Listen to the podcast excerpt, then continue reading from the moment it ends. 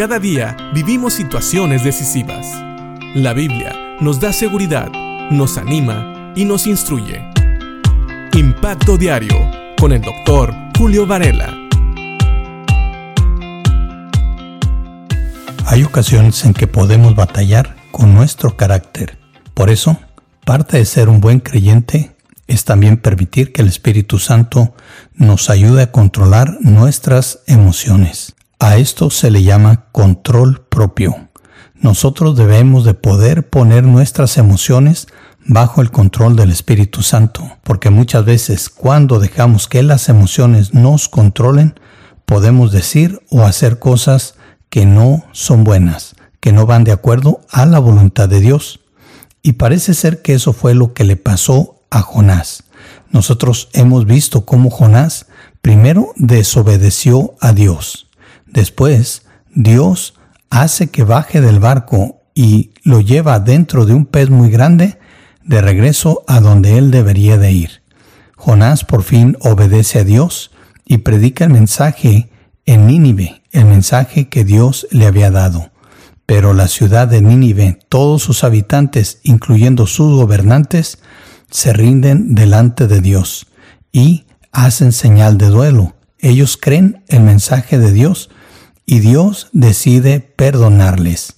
Eso hace que Jonás se enoje mucho y hasta le dice al Señor que le quite la vida.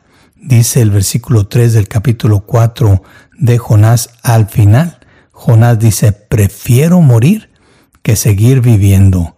Y todo porque Dios perdonó a los ninivitas, porque no se hizo así como él había predicado en la ciudad. Y Dios, claro que tiene una respuesta para Jonás. Y sabes, en vez de darle un gran discurso o de darle muchas razones por las cuales Jonás no debería de molestarse, Dios le hace esta simple pregunta. En Jonás capítulo 4 versículo 4, Dios le dice a Jonás, ¿tienes razón de enfurecerte tanto? Respondió el Señor. Sí, Dios le pregunta a Jonás si realmente esto era una razón para que Jonás se molestara tanto, que se molestara al punto de querer morir en vez de vivir en un mundo donde se había hecho la voluntad de Dios y no su voluntad. Sabes, ya hablamos de que tal vez a Jonás le faltó compasión, pero también debemos de entender que él estaba siendo dominado por sus propios sentimientos. Sus emociones lo estaban dominando al punto de que llegó a decir cosas que tal vez realmente no deseaba. Tal vez en sus cabales nunca le hubiera pedido a Dios que le quitara la vida.